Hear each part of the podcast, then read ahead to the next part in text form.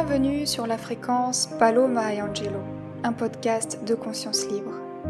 Je suis Colline Dussard et dans ce format de podcast, je vous propose des histoires de reconnexion et de réalisation de soi en suivant les aventures de Paloma et Angelo, deux êtres des étoiles incarnés ici sur Terre.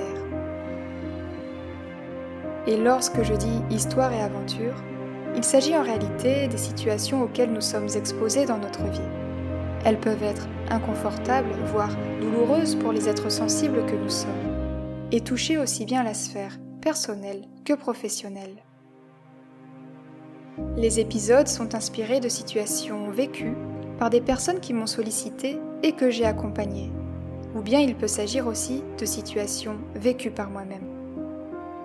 Les faits sont bien sûr romancés pour maintenir l'intégrité et la confidentialité de chacun.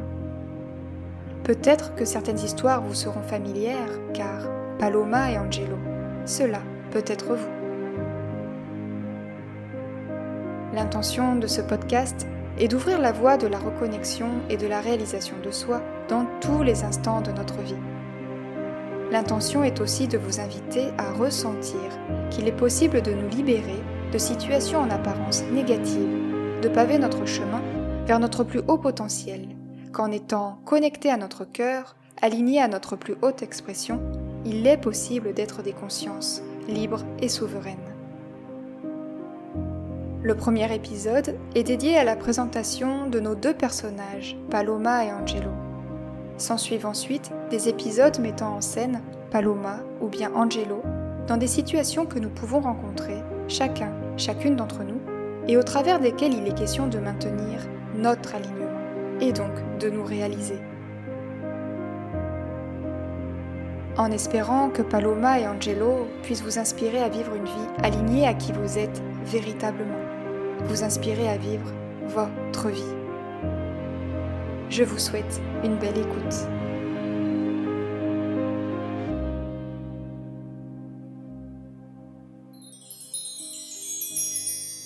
Bienvenue dans cet épisode où nous allons suivre la toute première aventure de Paloma.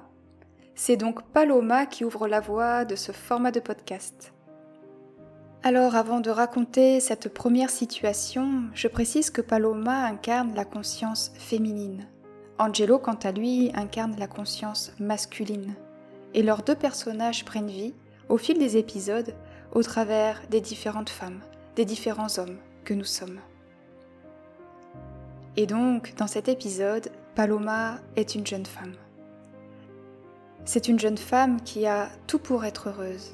Une famille aimante, un poste à responsabilité, un CDI, avec même une reconnaissance dans son travail. Elle est propriétaire d'une belle maison à La Rochelle. Elle peut s'offrir des vacances.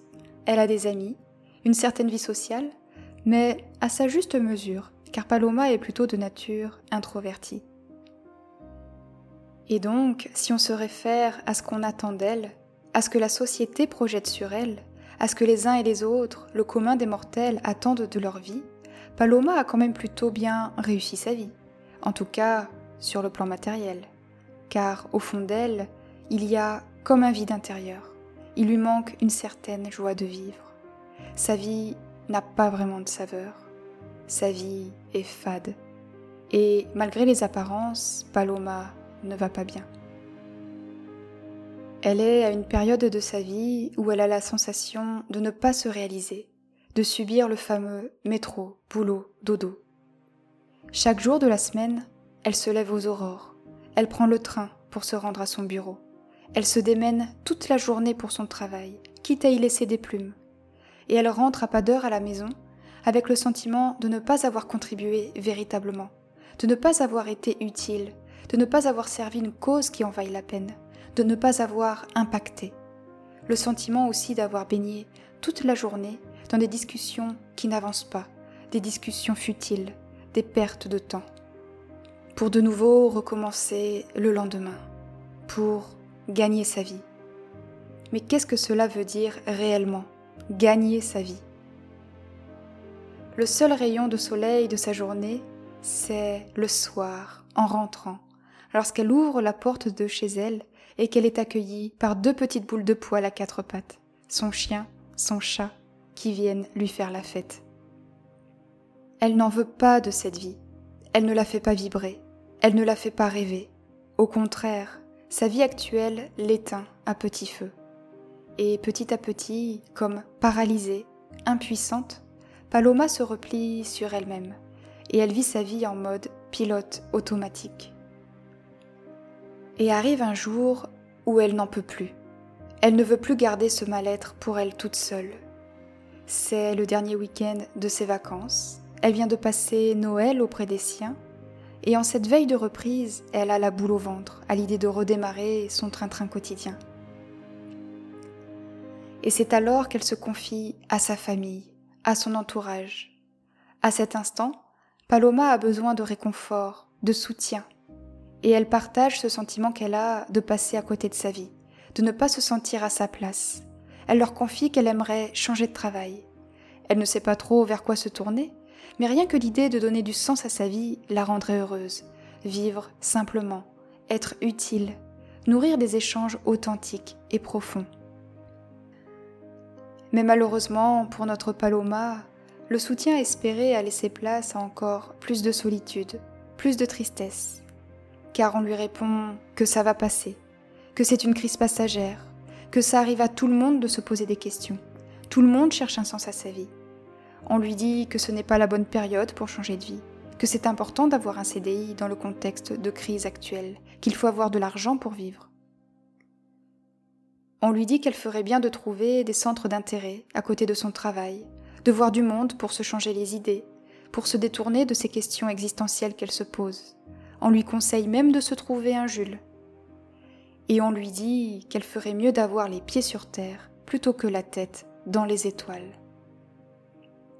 À ces mots, le coup de grâce est tombé, et Paloma s'est sentie très seule, comme incomprise, abandonnée, rejetée par les siens. Mais pour autant, elle n'abandonne pas. Au contraire, bien que cela soit très douloureux, cela a réveillé complètement la paloma du ciel, la paloma des étoiles qui vit en elle. Cette part en elle est bien là et elle veut vivre. Elle a comme un déclic. À cet instant, sa petite voix intérieure est si forte. Elle lui dit de ne pas lâcher, de ne pas sombrer, de ne pas retomber dans l'illusion de ce monde, de ne pas retomber dans le train-train quotidien, métro, boulot, dodo. Son étincelle divine est bien là, elle sent au fond d'elle sa lumière intérieure qui sommeille, et il lui faut la raviver. Cette part en elle qui s'est réveillée est une guerrière, elle est courageuse, elle mènera son combat intérieur jusqu'au bout, et rien ni personne ne pourra l'arrêter. Et donc, quelle stratégie a adopté Paloma pour naviguer dans ces eaux troubles, pour avancer malgré le contexte d'un entourage non soutenant? Eh bien, elle a plongé à l'intérieur d'elle-même, c'est-à-dire dans un travail introspectif pour se reconnecter à elle, pour reconnecter à ses aspirations. Elle a su prendre du temps pour elle pour réaliser cela, le soir, le week-end, lors de ses jours de congé, secrètement, en mode sous-marin et elle a revu ses interactions. Elle a décidé de voir moins souvent ses proches qui l'ont blessée, qui ne sont pas d'un soutien pour elle. Et elle s'est rapprochée de personnes qui partagent les mêmes valeurs, des personnes aidantes, soutenantes, inspirantes, des personnes qui ont réussi le changement de vie auquel elle aspire. Et c'est ainsi qu'elle a retrouvé goût à la vie. Au fur et à mesure de son introspection, de sa reconnexion à elle, elle s'est sentie vivante, confiante, sereine, et donc dans l'énergie nécessaire pour avancer sur son chemin de vie. Et c'est cela le message, l'intention de cet épisode.